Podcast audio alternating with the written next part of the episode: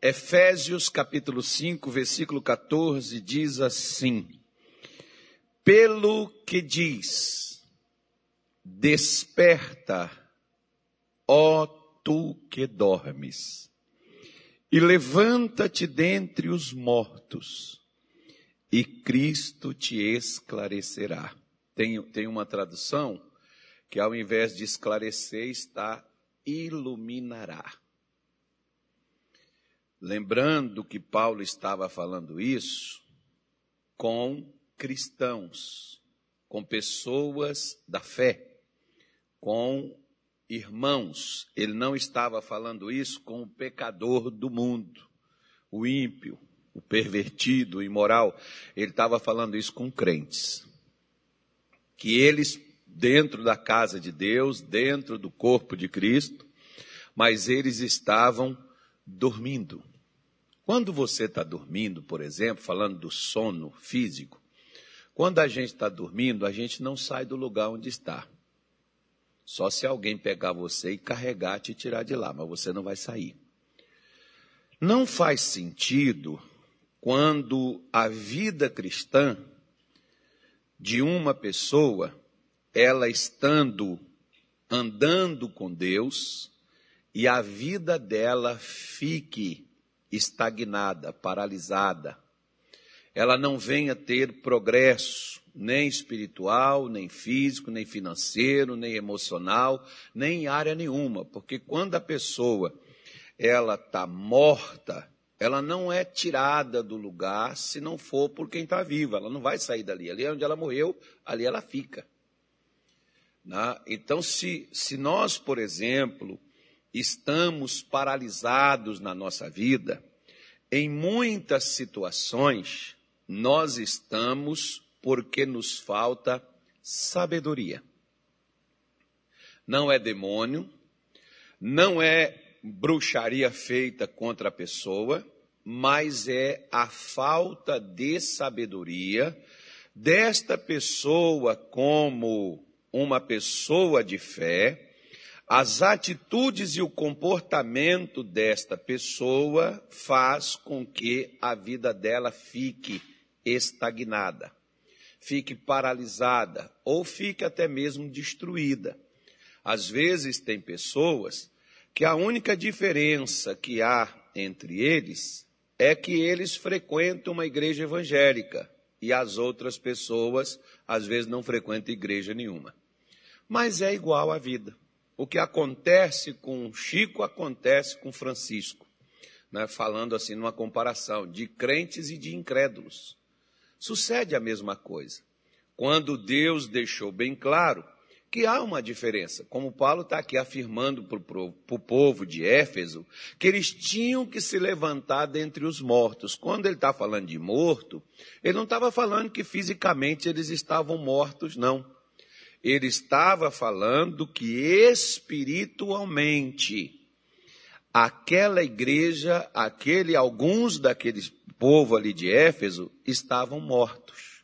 E eles estavam daquela forma porque faltava as coisas serem claras, as coisas estarem objetivas na sua vida. Cristo não podia conduzi-los, Cristo não podia guiá-los, não podia dirigi-los, porque eles não davam a ele a condição para tal. E aí o versículo 15, ele diz assim: Portanto, vede prudentemente como andais, não como o quê? Hã? Nécios, mas como sábios. Vamos dar uma outra parada aqui, não vamos ter pressa não. Embora a gente tenha que terminar rápido, mas não, né, vamos tentar aqui fazer. Paulo está afirmando para eles: olha, veja como você anda. Preste atenção no que você, como você está andando. Como eu estou vivendo. A palavra andar é viver, irmão. Às vezes, por exemplo, nós somos filhos de rei, mas vivemos. Que filho de rei é o quê? É príncipe, né? Mas nós somos filhos de rei, mas estamos vivendo como miseráveis. Porque príncipe, né, o filho do rei, ele tem as mesmas regalias dadas pelo seu pai, que o seu pai possui, o filho vai desfrutar. Né? Jesus, por exemplo, diz para aquela mulher cananeia, lá em Mateus capítulo 15, ele diz assim: Não é bom pegar o pão dos filhos e dar a quem? Aos cachorrinhos. Ou seja, entre um animal, né? às vezes, isso me faz lembrar de um irmão que ele disse assim para mim: Pastor, tem horas lá em casa que eu tenho inveja do meu cachorro. Eu disse: Por quê, irmão? Ele disse: Porque a minha mulher trata o cachorro melhor do que eu. Eu falei: Então vira um cachorro. Né? o cachorro, a mulher abraça, dá carinho, pega no colo e o marido sai para lá. Né? Então, às vezes, tem gente, por exemplo, né, que às vezes o animal vive melhor do que muitos seres humanos. Né? Parece que o animal virou é outra coisa. Né? O ser humano é uma coisa, o animal é outra. Mas é, Paulo está dizendo para eles: olha, preste atenção na maneira que vocês estão vivendo. Se vocês estão vivendo como ignorantes ou como tolos, a vida de vocês está atrasada e vocês estão defasados e vocês estão com problemas por causa da sua maneira de viver. Não é o que Deus gostaria ou o que Deus queria que você estivesse vivendo. O que você está vivendo é por causa da sua ignorância. Então, nós podemos ver, por exemplo, que o maior adversário, às vezes, na vida de uma pessoa, não é uma doença, não é um demônio, mas a ignorância que há na vida desta pobre criatura. Né? Porque a forma como eu vivo, ela demonstra o que, que é que eu carrego dentro de mim. Se eu sou, igual você vê, por exemplo, quando você vê uma atitude de uma pessoa, uma atitude estranha ou estúpida, você olha e diz: Nossa, que, que camarada estúpido, que camarada ignorante esse sujeito, que mulher estúpida. Você está tirando conclusão por causa de quê?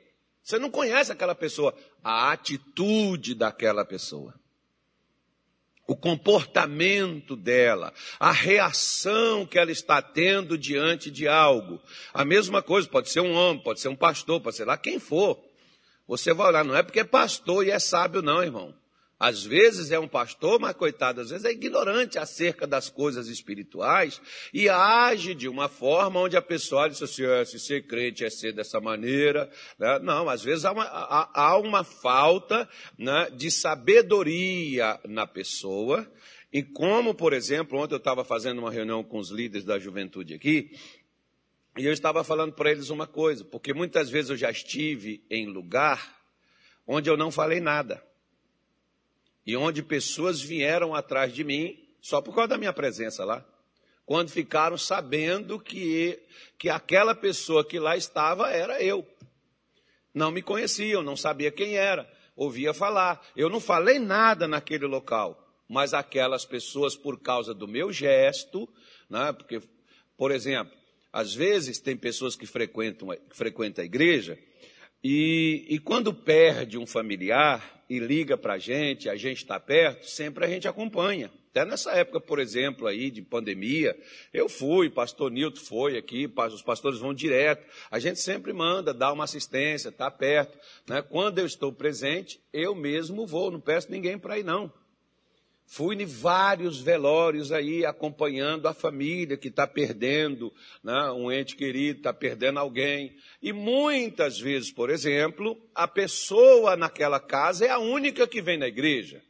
E ela não me pede para fazer cerimônia nenhuma, porque às vezes as pessoas têm outro tipo de crença. Chega lá, tem outro representante de uma religião lá, é, fazendo, conduzindo. Mas não é porque eu não vou fazer nada que eu não estarei lá que eu não vou ser solidário com aquela pessoa. Então, uma vez, por exemplo, eu fui num velório, participei do velório, fui no enterro, eu não realizei nada, eu não fiz uma oração. Depois o pessoal chegou lá para a senhora lá e perguntou: quem era aquele homem estranho que estava aqui? É o meu pastor.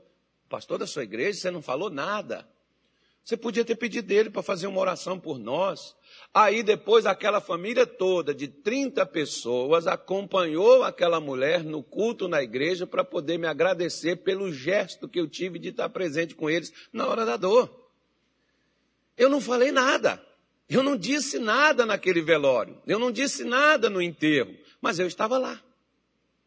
Simplesmente por estar ali. Então, a sua e a minha atitude, eu poderia falar, não, gente, ó, para esse negócio aí, que esse negócio que esse camarada está falando aí, com essa, essas coisas, acendendo essas velas, esse negócio não é de Deus, é o diabo. Não disse nada, meu irmão.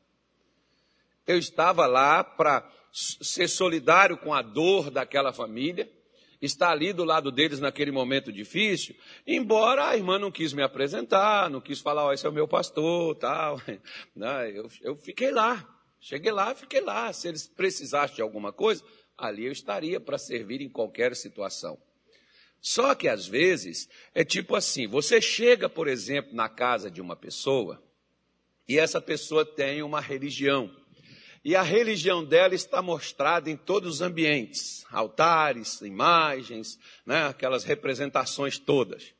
Aí você chega, ó, isso é demônio, isso é capeta, isso é o diabo, é Satanás. Irmão, daqui a pouco está cabo de vassoura em você e você está posto para lado de fora da casa. Qual é o problema? É porque essa pessoa é endemoniada, pastor, o demônio nela. É a sua falta de sabedoria, filho. Eu aprendi muito cedo na vida que se você quiser tirar o osso da boca de um cachorro, não tente a força. Por quê? Ele vai te morder, ainda que você seja o dono. Você quer tirar o osso da boca dele? Joga um pedaço de carne, que ele vai pegar a carne, você pega o osso e joga fora. Ou seja, oferece algo melhor do que a pessoa tem ao invés de querer fazer ela aceitar o que você já aceitou e o que você sabe que é bom, mas ela não conhece, ela não sabe. Então a falta de sabedoria nossa, por exemplo, ao conviver, ao lidar com as pessoas, ao nos, a nos relacionar com as pessoas, faz com que as pessoas nos rejeitem, rejeitem o Evangelho e às vezes até se fique indignado contra Deus por nossa causa porque pensa que ser cristão é daquela forma. Ser cristão é aquela pessoa intrometida, intransigente, arrogante, ignorante, aquela pessoa que quer impor, aquela pessoa que quer fazer as coisas. Ou seja, a sua maneira de viver demonstra se você é sábio ou se você é tolo. Na sua atitude, no seu comportamento. Tem horas, por exemplo, né? E, e, Salomão fala sobre isso, e Salomão, camarada entendido no quesito sabedoria, Salomão diz que uma pessoa pode mostrar sua sabedoria. Sabe de que forma? Ele diz assim: até o tolo, quando se cala, é tido por sábio. Eu vou repetir de novo. Até o tolo, quando ele se cala, ele é reputado como sábio. Porque às vezes, irmão, você chega, por exemplo, quer ver? Ó, você é de Deus, você é de Jesus. Digam graças a Deus. Anima, isso. Aí você sai daqui, toma Santa Ceia, chega ali na, na rua, ou chega lá na sua casa, alguém está lá com um satanás no couro, sei lá, está com a vida lá, está endividado, está com a vida de cabeça para baixo, situação está difícil para aquela pessoa. Aí aquela pessoa vem, às vezes, te ofendendo, xingando você. Aí você vai, passa a discutir com aquela pessoa, e passa a agir com ela, e pode sair até pelas vias de fato. E aí você diz: o demônio usou aquela pessoa, não foi o demônio. A sua falta de sabedoria, porque se você calasse, quando um cala, ou seja, como diz o ditado popular. Se você, por exemplo, não quer briga, por que, que você aguça as situações? Aí não é demônio, não. Aí é a natureza humana que deve ser contida. na nossa maneira de viver, porque muitas vezes nós estamos cheios de tanta ignorância quanto o sujeito que não vem na igreja, porque ser frequentador de igreja não me torna sábio. Às vezes me torna mais ignorante até mesmo de quem está tá lá fora, porque às vezes tem gente lá fora que pela ignorância a pessoa nem discute. Aí tem crente que às vezes ele nem conhece sobre as coisas de Deus e quer discutir sobre tudo e quer ter razão porque ele é crente, porque o outro não tem Bíblia, não lê Bíblia, não vem na igreja, ele é de igreja, está na igreja não sei quantos anos, mas é um estúpido. Não, não sabe, não sabe conversar a forma de você se conduzir. Né? Quando um não quer, dois não briga. Se você não quer discutir, para que você vai bater boca com quem está irritado? Seu marido chegou nervoso, está lá trabalhando, deu coisas erradas, aconteceu lá, já basta o chefe que já descarregou lá coisas nele, ele já chega em casa já naquele dia pregado, cansado, já chega depois lá de umas, de umas falácias que ele ouviu, e aí você ainda vai abrir a boca para chamar a atenção daquela criatura, deixa ele primeiro tomar um banho, dá comida para ele, deixa ele esfriar a cabeça, depois você fala alguma coisa. O que, que é isso, pastor? Sabedoria. Quer ver? Na sua Bíblia tem a história de uma mulher chamada Abigail. Mulher inteligente, mulher de Deus, mas o marido era um tolo. Tanto é que o nome dele se se, ele se chamava Nabal, que significa literalmente tolo. Né? É a tradução do nome dele. Não sei como um pai pode colocar nome do filho, tolo. Não sei se isso era nome ou era apelido, né? Eu também não sei. Mas, mas o cara, tolo, louco, doido, desvairado. Né? Esse cidadão, Davi eh, estava com seus homens, dava cobertura, proteção pelos lados sul de Israel e protegia o rebanho dele, os gados dele, os próprios empregados desse camarada, que era próspero, deu testemunho dizendo que Davi e os seus homens dava guarda, dava proteção para eles. Davi mandou pedir uma, umas ovelhas porque os homens estavam com fome. Davi mandou pedir a ele comida ele mandou uma palavra desaforada para Davi. Sabe o que Davi fez? Afiou as espadas, porque crente com fome, irmão, é um perigo.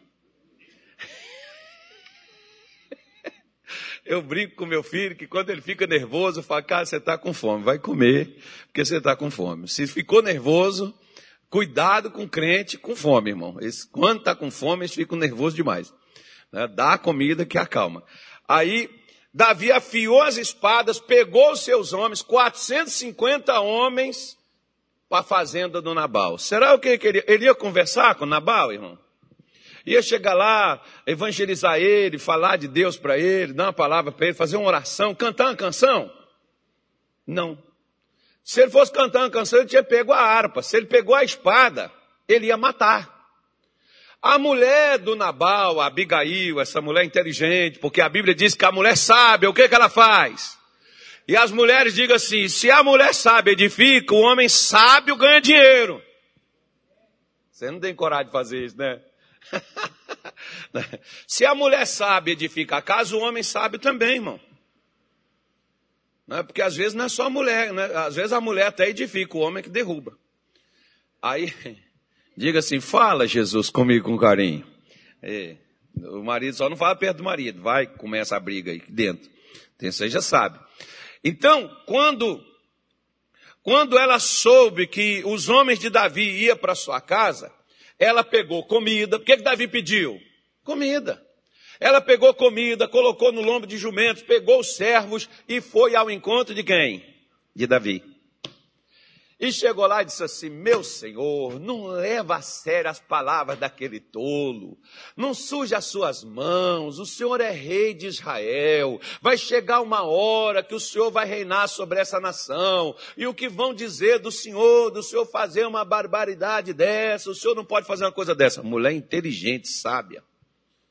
E principalmente levou a comida, né? Conversou, deu a comida, Davi pegou a comida, comeu, ficou alegre, satisfeito, voltou para casa.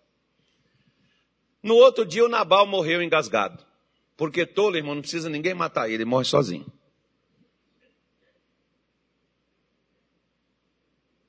Você. Né?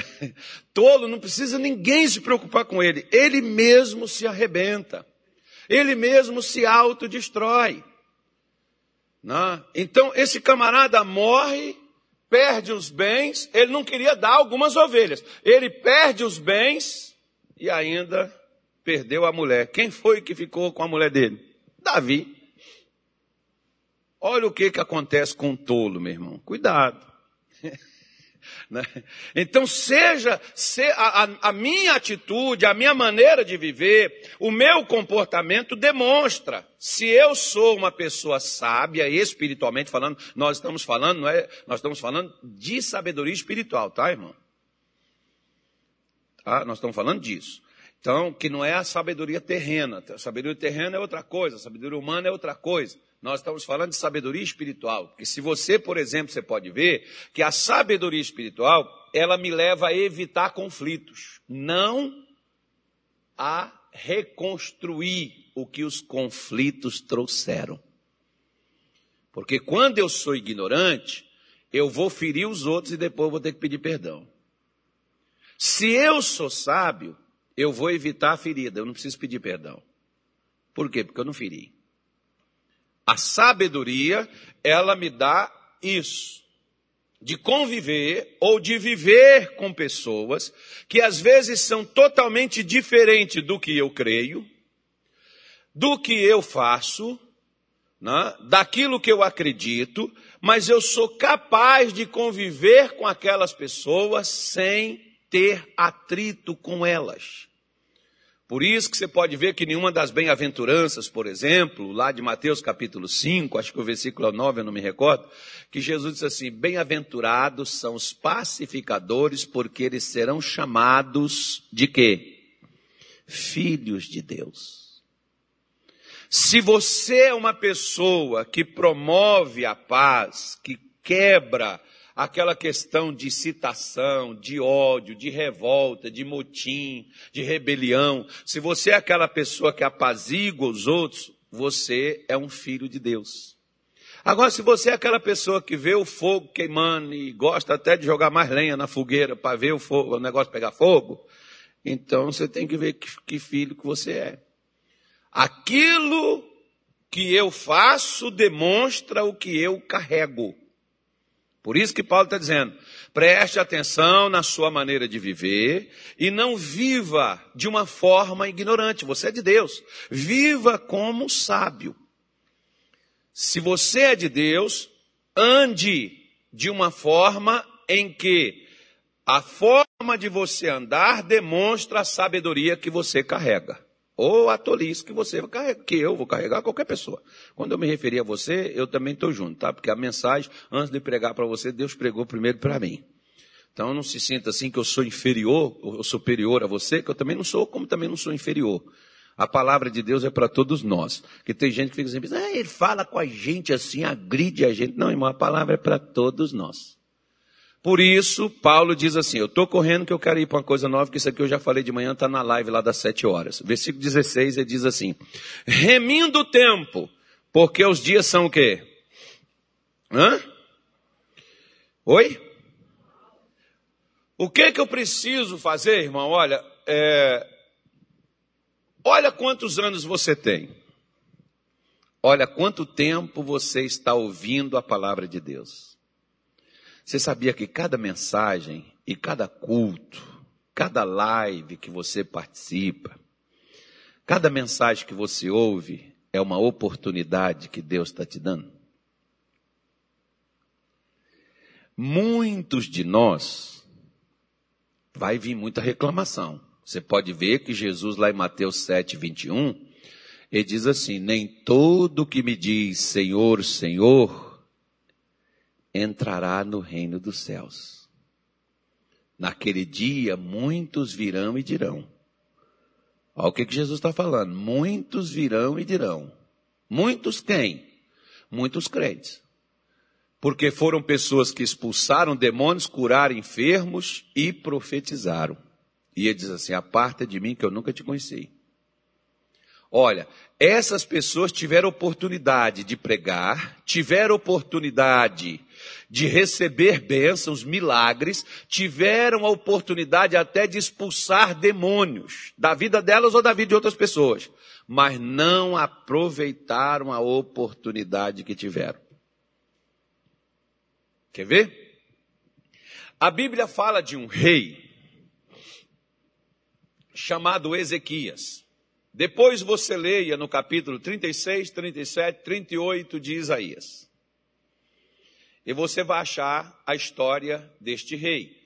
Se você não quiser, um pouquinho mais longo, está em segundo livro, das, segundo livro dos reis, o capítulo 18, se não me falha a memória, 18, 19, 20. Fala também dele. Mesma pessoa. No livro das crônicas também tem um pouco do resumo dele também, do que falaram dele.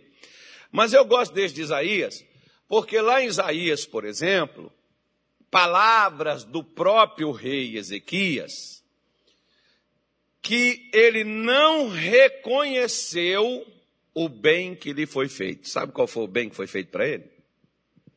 Ele ia morrer. Até o próprio Isaías foi mandado por Deus no palácio e disse para ele: Põe a tua casa em ordem, porque certamente morrerás e não viverás. O Ezequias foi lá, chorou, falou, tal, arrependeu, pediu perdão, misericórdia. O profeta está indo embora, Deus disse: volta. Diz a Ezequias que eu estou dando mais 15 anos. Um dia, por exemplo, até ouvi um pregador dizendo assim: Olha, eu estava estudando sobre a vida de Ezequias, teria sido melhor se ele tivesse morrido. Nossa, irmão, você falar assim, é melhor uma pessoa ter morrido? Meu Deus do céu. É complicado, né?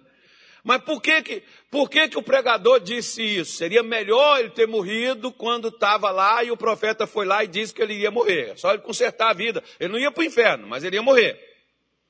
Ele viveu mais 15 anos. Naqueles 15 anos ele teve um filho, e o nome desse filho chama-se Manassés. E esse Manassés, filho do rei Ezequias, foi a causa do povo de Israel ter sido levado para Babilônia e passar lá 70 anos. Por que, que o, o pastor está dizendo que teria sido melhor Ezequias ter morrido? Não sei se evitaria os 70 anos de Babilônia, mas evitaria o Manassés nascer, né? Porque se ele morre, Manassés não nascia. Então, o próprio rei Ezequias, Isaías fala sobre ele, Isaías diz assim: ele não reconheceu o bem que lhe foi feito, o favor que lhe foi dado. Às vezes tem pessoas, irmão, que é mais ou menos assim, ó. Vamos falar dessa época aí de, de momoninha, esse negócio. Você sabe o que é momoninha, né? Eu falo da mamona que parece uma mamona, aquele negocinho que vocês falam aí, aquele trocinho que tem que colocar esse negocinho no rosto e tal. É porque não, eh, nessas plataformas que a gente fala, não pode estar falando o nome desse negócio, não. Senão eles derrubam o negócio. Aí cai todo, o pessoal não assiste. Ou então, na, perde um monte de gente. Aí o não pode estar falando, né? Então a mamoninha, por exemplo, o camarada está lá, e aí entre a vida e a morte, aí pede a oração, tal, aquela coisa, luta, o médico vai lá, trata, cuida, enfrenta aquela coisa toda, a família ora, a pessoa sai dali e depois mete o pé na jaca do mesmo jeito que estava. O que, que adiantou tirar de lá? Briga com a mulher, briga com o marido, briga com o filho, vira o satanás com todo mundo. Mas quando estava lá dentro, entre a vida e a morte, queria viver, queria oração. Viver para quê? É a mesma coisa do sujeito que está preso, ele está lá na cadeia, ele está preso, ele quer sair, mas ele quer sair para quê? Porque ele arrependeu, não quer mais fazer aquilo, não quer andar mais daquela forma, não quer viver daquela maneira? Não, às vezes ele quer sair para poder ter a mesma vida que tinha, ou talvez até pior, porque agora já sabe até como fazer de uma forma que não vá mais para lá. Ou seja, o que Paulo está dizendo para mim e para você é que todos nós estávamos perdidos, Fomos achados, digam graças a Deus. Porque a gente diz assim: eu busquei a Deus. Sério, irmão? Como é que você conseguiu isso? Porque o homem não busca a Deus. É Deus que busca o homem. Sempre foi assim na história. Deus é que foi atrás de mim, foi atrás de você. Ele é que vai, de vez em quando ele ainda tem que ir atrás da gente ainda, para a gente vir na igreja, ou para a gente assistir a live. Ele vem atrás da gente. alguém vem pregar para nós. É ele que vai atrás. Porque às vezes a gente está esfriando na fé, a gente está perdendo tempo. Ou seja, às vezes, por exemplo, você tem hoje bastante tempo. Olha só, um dia eu estava na minha casa e eu fiquei imaginando assim: se for o fim de tudo, olha como Deus foi bom com a gente. Como assim, pastor? Bom? Essa coisa toda que o mundo está aí, o senhor está falando foi bom? Se for o fim de tudo, irmão, foi bom. Sabe por quê? Porque Deus colocou a gente tudo dentro de casa, perto de quem a gente deve amar e com quem a gente deve estar e está bem. Deus deu tempo, deu tempo para a gente ler Bíblia, deu tempo para a gente orar, deu tempo para a gente fazer paz com quem está brigado, deu tempo para poder criar relacionamento, colocou a gente dentro de casa, muitos ficaram dentro de casa. Quem trabalhou sofreu pra caramba e sofre é médico, enfermeiro, assistente, motorista de ambulância, né? Esse sofre, irmão. Esses não pararam, não. Esses são os caras da fé. Tem que dar medalha para eles e tem que dar metade do salário também.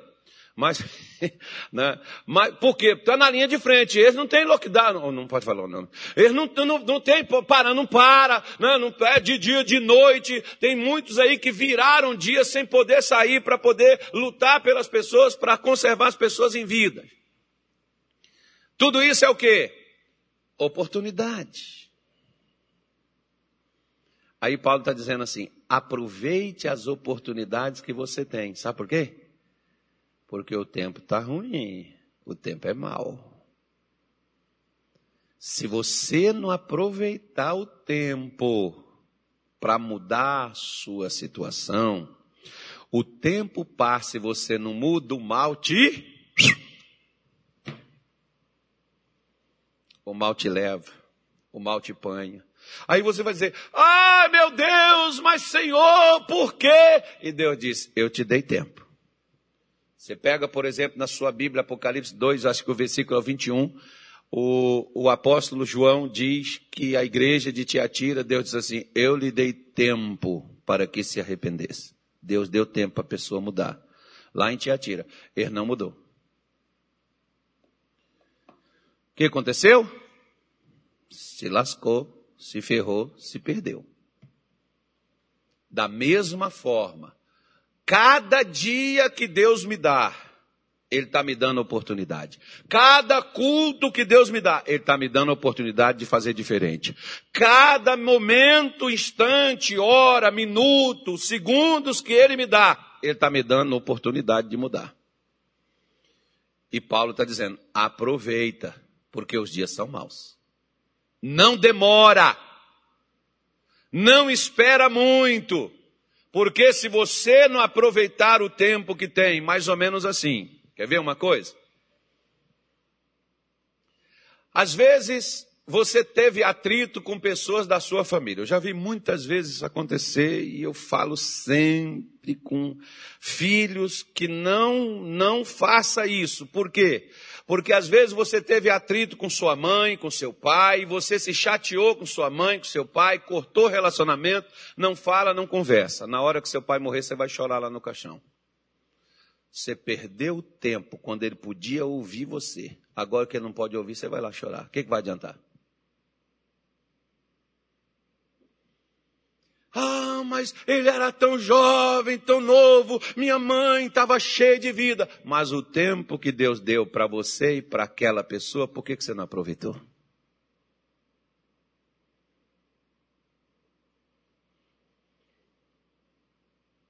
Porque a gente às vezes só dá valor quando pede.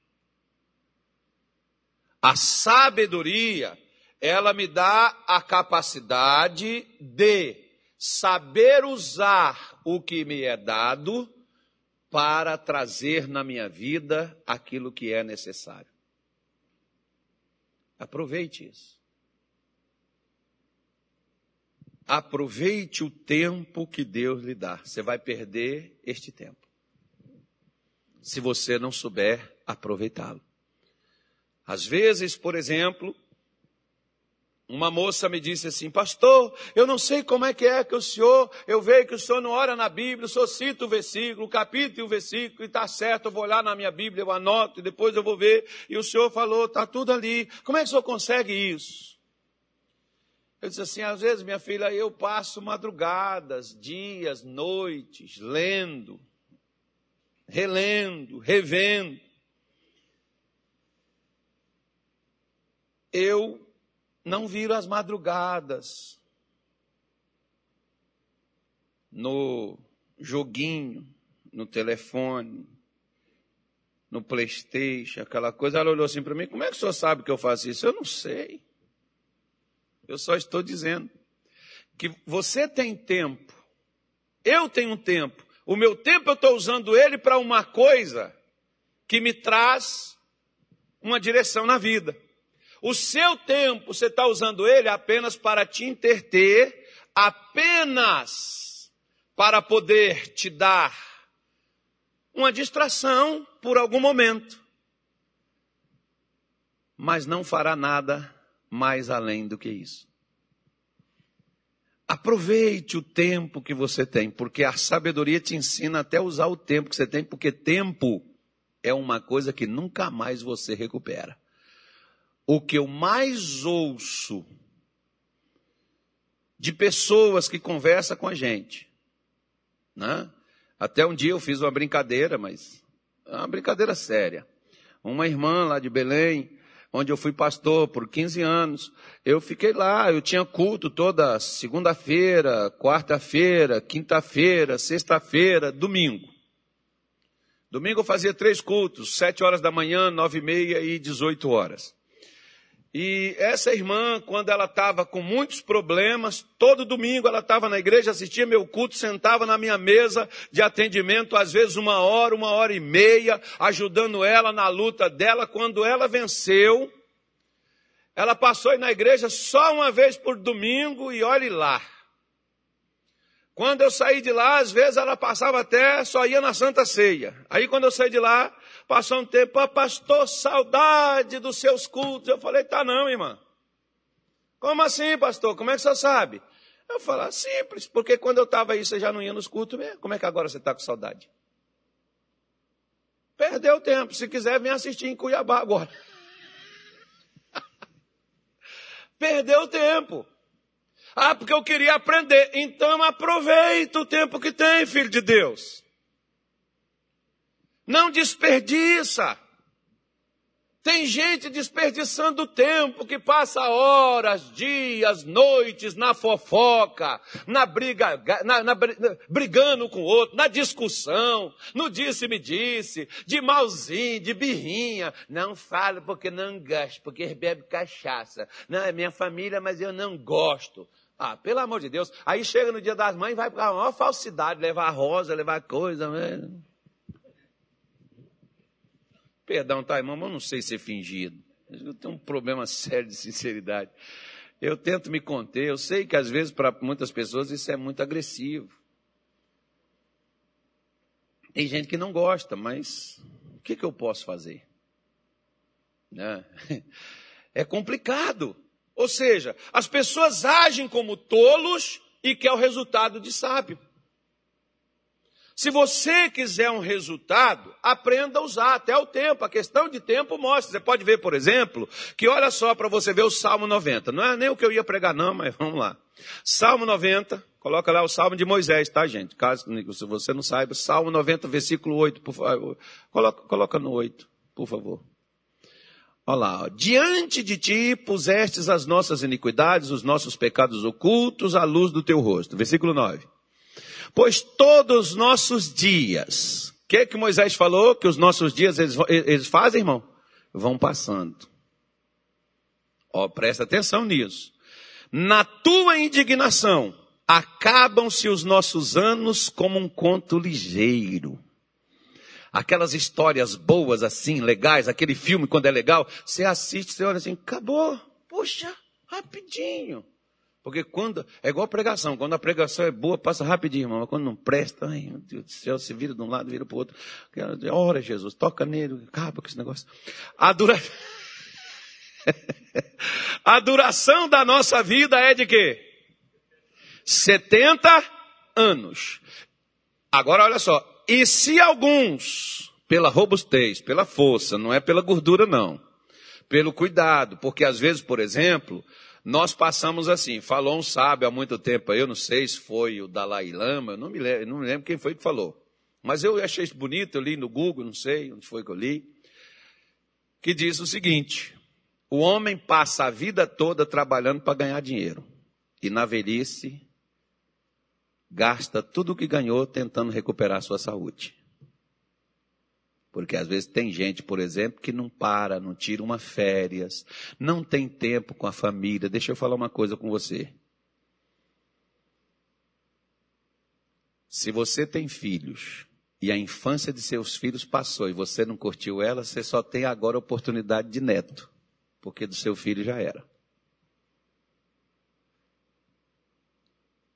Você sabia que quando uma mulher e um rapaz judeu se casasse, ele era desobrigado. Se ele fosse do exército, ele era desobrigado de servir o exército que era para se dedicar à sua esposa. Que era para quê? Ter tempo para os dois, para criar, sabe o quê? Vínculo. Porque tem gente que casa mas vai trabalhar, um vai para um canto, vai para o outro, quando os dois chegam dentro de casa, aí vão fazer a nossa casa. Quando faz a casa, para quem que é? Tudo isso foi o quê? Demônio. Não, irmão. Burrice. Perdoa a expressão da palavra, mas é. Por quê? Porque se Deus é sábio e disse, olha rapaz, você casou, dedica, pensa, cara, não sai sem essa mulher, você vai de moto, põe ela na, na fazendo grudar em você, agarra ela, meu filho. Leva essa mulher para todo é lugar que você vai. Por isso que para onde eu vou, eu carrego a minha. Eu, de vez em quando eu deixo ela lá com a filha dela, com os netos dela lá, mas é emprestado só. Então... Né? e a gente se fala todo dia também. Agora pode, né? Você pode falar até por vídeo. Antigamente não tinha, né, irmãos? Eu me lembro de um pastor nosso que, quando eu me converti, a minha mulher foi para a casa do meu sogro, eu não tinha dinheiro para buscar ela de volta, e ele chegou lá para mim e falou assim: Casa, eu não estou vendo sua esposa, o que aconteceu com ela? Falei, pastor, ela está para casa do pai dela. Tem quanto tempo? Tem um mês e alguma coisa, eu acho. Você está louco, irmão? Você está doido? Cara, vai buscar sua mulher. Eu falei assim, agora não dá. Ele percebeu, falou assim: quanto que é a passagem? Vá buscar sua mulher, rapaz. Manda sua mulher vir embora. Você não pode separar de sua mulher. E um dia esse mesmo pastor, a gente estava no carro, a minha mulher disse assim, pastor, vem aqui na frente, do lado do, do, do caso aqui, vocês vão conversando. Ele falou, não, não, não. Casal você não separa nem no volante, nem no carro. Eu vou aqui atrás, você senta e do lado dele, ele é seu marido. Legal, né, irmão? Por quê?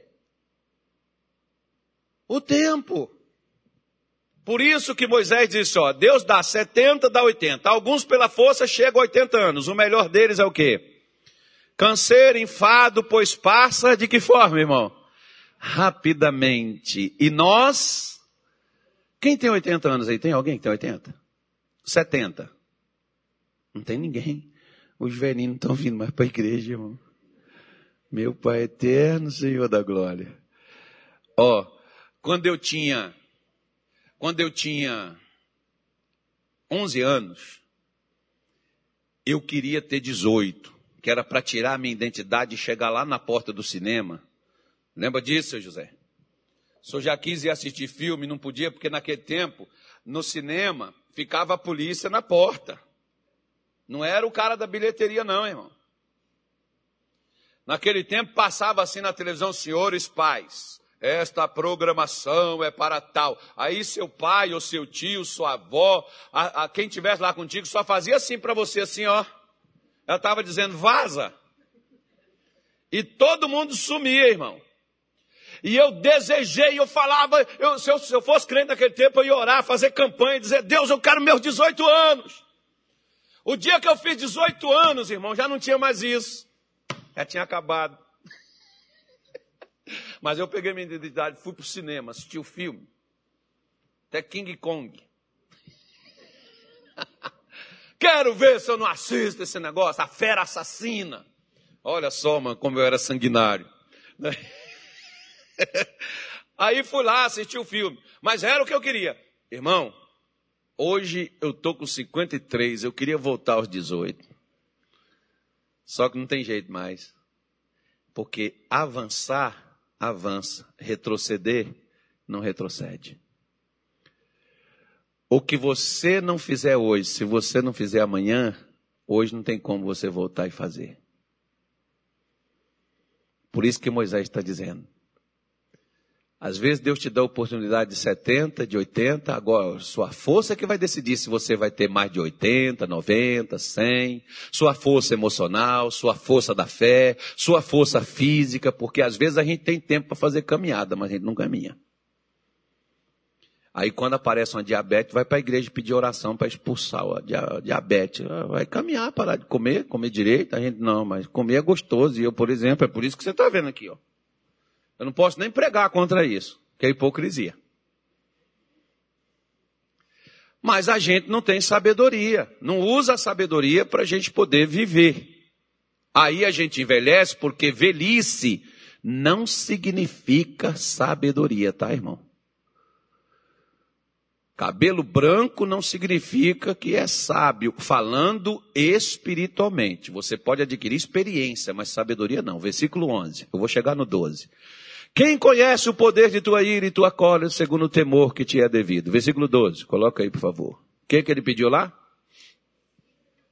Ensina-nos o quê? Vamos ler bem alto para o pessoal que está em casa escutar. Vai lá, vai.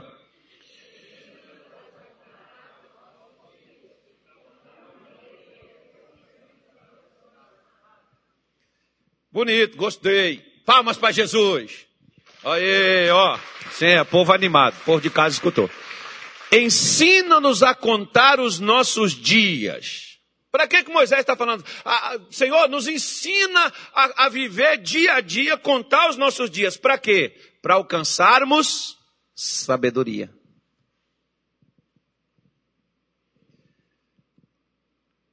Para a gente ter um coração sábio. Porque você pode viver 70, 80 anos na igreja de Deus e longe de Deus por causa da ignorância. Mas eu estou na igreja, mas a ignorância me mantém afastado. A ignorância espiritual.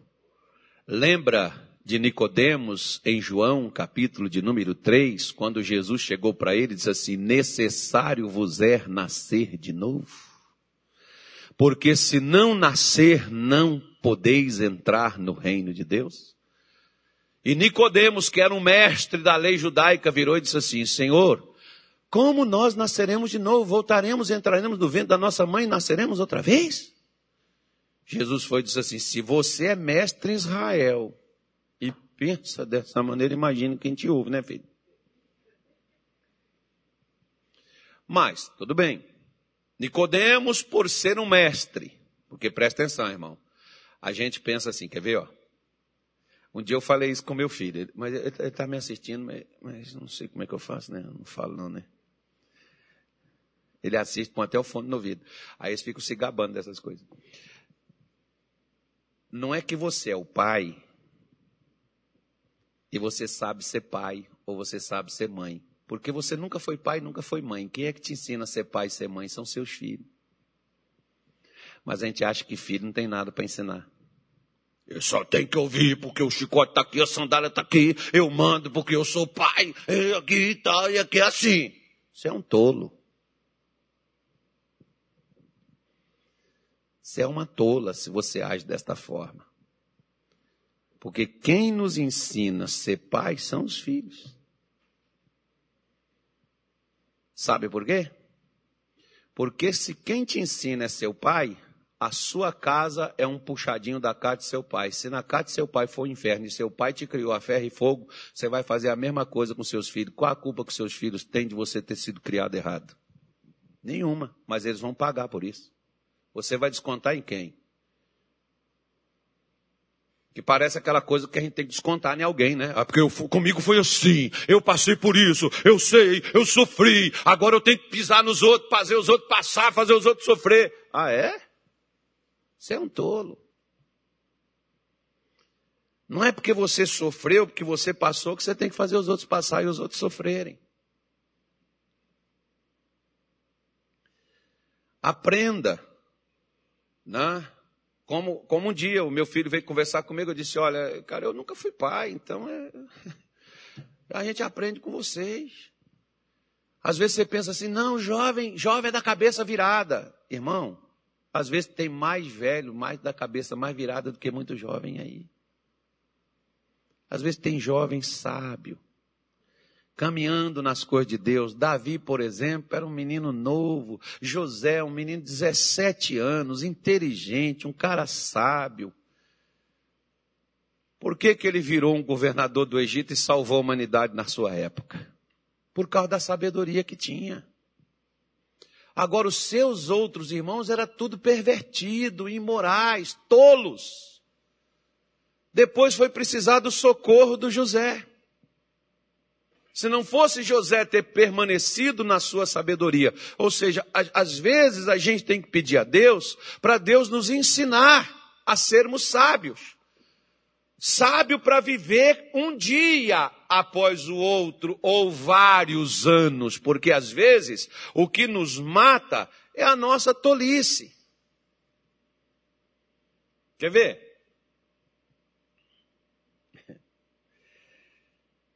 Um camarada disse assim, conversa de bêbado, tá? O camarada chegou lá, ô Zé, larga a bebida, Zé, você vai morrer. É, falou, morre não. Falou, morre, Zé. Olha, não é de uma vez, Zé, a bebida vai matando aos poucos. Zé diz, mas eu também não estou com pressa de morrer não, cara. Ah, parece uma, uma, brincadeira, tá legal, tá divertida, conversa de bêbado, ok. Mas a bebida vai fazendo o que com ele? A droga vai fazendo o que com o camarada?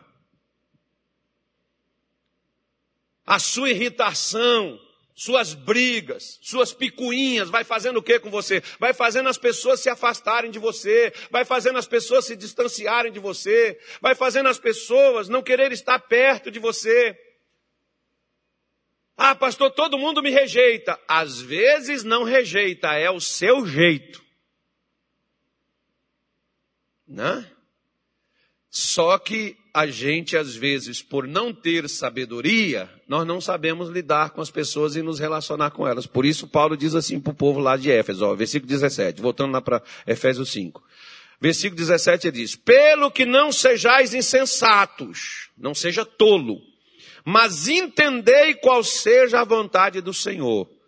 Todo problema que nós temos é falta de entendimento. O meu povo sofre porque falta o quê, gente? Deus não falou porque falta oração, porque falta jejum, porque falta culto, falta pregação, falta dizimar, falta ofertar.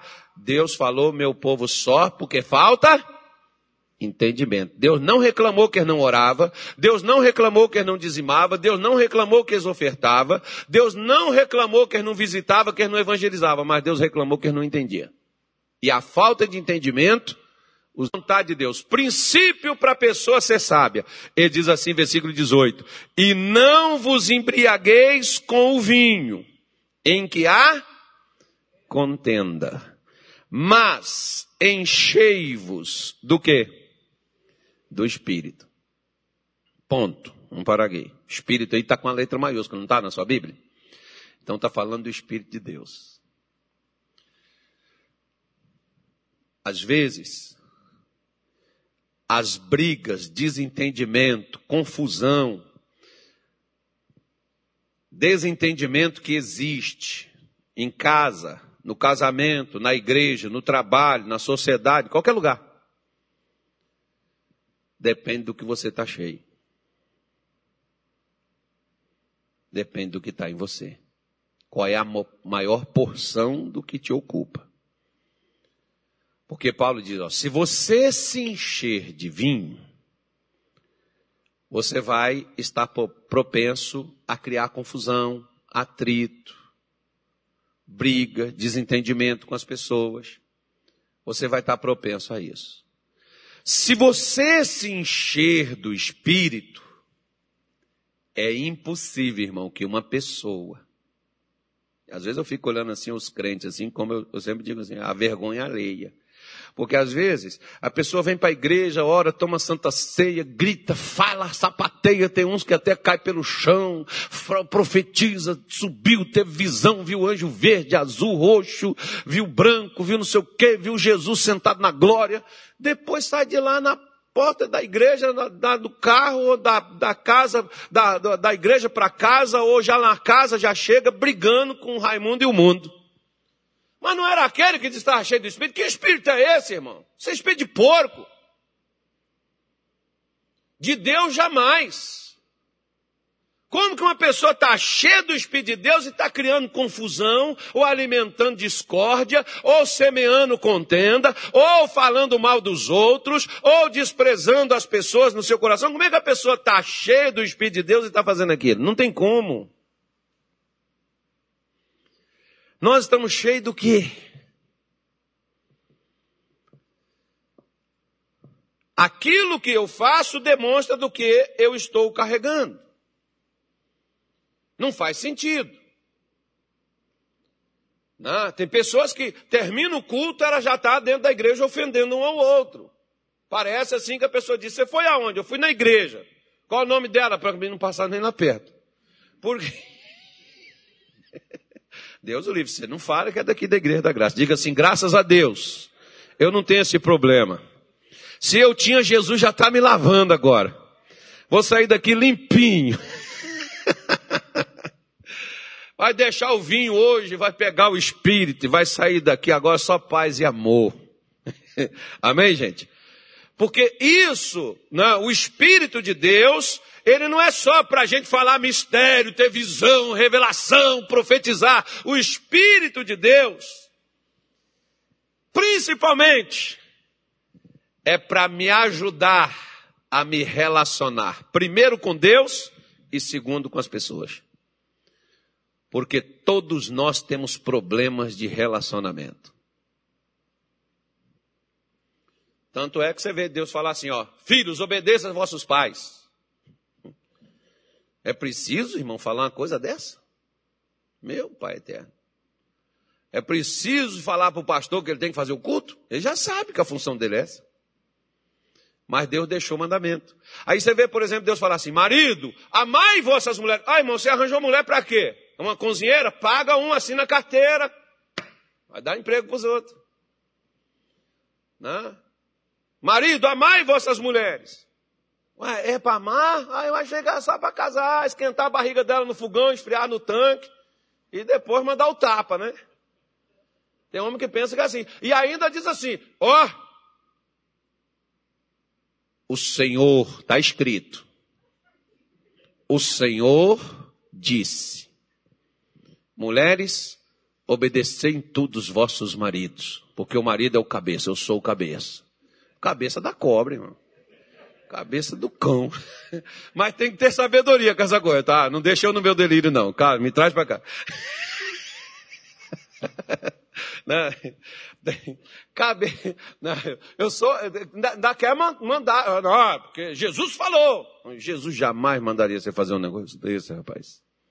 É a mulher né, a pessoa com quem você está levando para casa, vai cuidar bem. A mulher já largou o pai, largou a mãe, as pessoas mais importantes da vida, largou até aquele cunhado que é chato, mas para ela é irmão.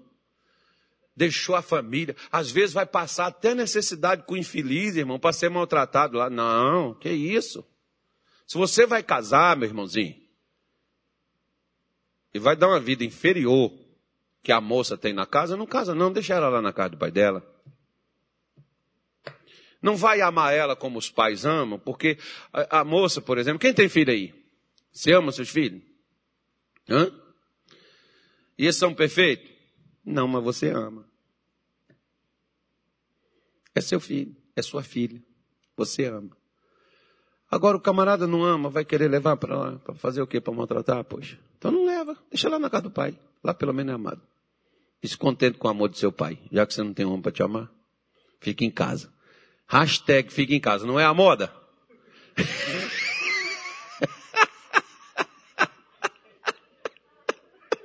Sangue de Jesus tem poder. então, encha do Espírito. o Espírito de Deus, ele nos dá a condição da gente andar, lidar, conversar, entender, suportar, né? Relacionar com as pessoas, manter o nível. É o Espírito de Deus que nos dá a condição disso, irmão. Por mais manso que você seja, por mais bem intencionado que você seja, por mais equilibrado que você seja, sem o Espírito de Deus, chega uma hora que você explode. Você não vai aguentar ficar se relacionando, porque tem pessoas, por exemplo, que elas aguentam assim, 20 anos, 30 anos e depois ela chega aqui e diz, pastor, não estou aguentando mais. Ah, mas você está sofrendo com isso há quanto tempo? Tem 30 anos. Eu brinco para quebrar o gelo, eu digo assim, você já aguentou 30, irmão? Só que a gente sabe que a pessoa não aguenta mais. Porque fica insuportável uma coisa que se repete todo dia e não muda. Complicado. É aí que entra a pessoa do Espírito Santo. Por isso que Jesus disse: Eu não vos deixarei órfãos mas enviarei o Consolador para que esteja convosco todos os dias até a consumação dos séculos. Procura, busque, se encha do Espírito de Deus, e Paulo até ensina, porque isso aqui é sabedoria, irmão. Você nunca vai, vai por mim. Você não, eu, eu, eu, vai por mim porque eu sei quem eu era. E hoje eu sei também quem eu sou. Eu, eu, Eu, de vez em quando, eu engulo um sapo com as pernas abertas, ainda dou glória ainda por onde dá para passar a voz. E que tem hora que o demônio sopra no meu ouvido dizendo assim, por que, que você não faz isso? E eu me lembro assim, se fosse há 30 anos atrás, era a última vez que falaria assim comigo, não farei nem mais não que a gente agir. O que, que eu ia fazer? Eu não sei. Se eu ia matar, não sei. Mas que ia brigar, ia. Que pelo menos brigar, eu brigava, irmão. Quando tinha que correr também para não apanhar, eu corria também, irmão, quando eu era besta. Né? Mas que eu criava confusão, criava confusão com todo mundo, brigava com as minhas irmãs, discutia dentro de casa, aquela coisa, virava aquele escorpiãozinho com veneninho virado assim, um ferrão, né? aquela cobra jararaca enrolada assim para dar o bote, aquele cascavel com chucalho. Era, o negócio era terrível. Por, por besteira, por bobagem. Ficava sem falar com as pessoas, sem conversar. Teve uma irmã minha, por exemplo, que eu fiquei um ano sem conversar com ela. Por causa de quê? Só porque ela falou assim comigo. Ela começou a vender Avon. Quem já vendeu Avon aí? Teve gente que ficou rica, irmão, vendendo Avon. Vou fazer uma propaganda para o Avon aqui. A minha irmã começou a vender Avon. E eu usava avanço. Quem já usou avanço? Avanço. é um desodorante. É desodorante que chama aqui, né? É desodorante, né? Avanço. É o nome, irmão. E, e, é, e, e é, cheiroso, não é? Você já usou, irmão? Cheiroso, não era? Só deu de presente para ele, mas.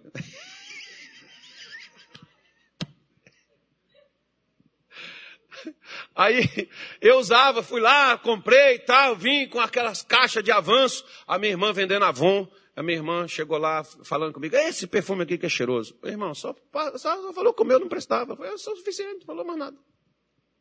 Falo mais contigo. Acabou nossa amizade. Eu estou fedendo. Mas continuei usando o avanço. Olha o nível da coisa.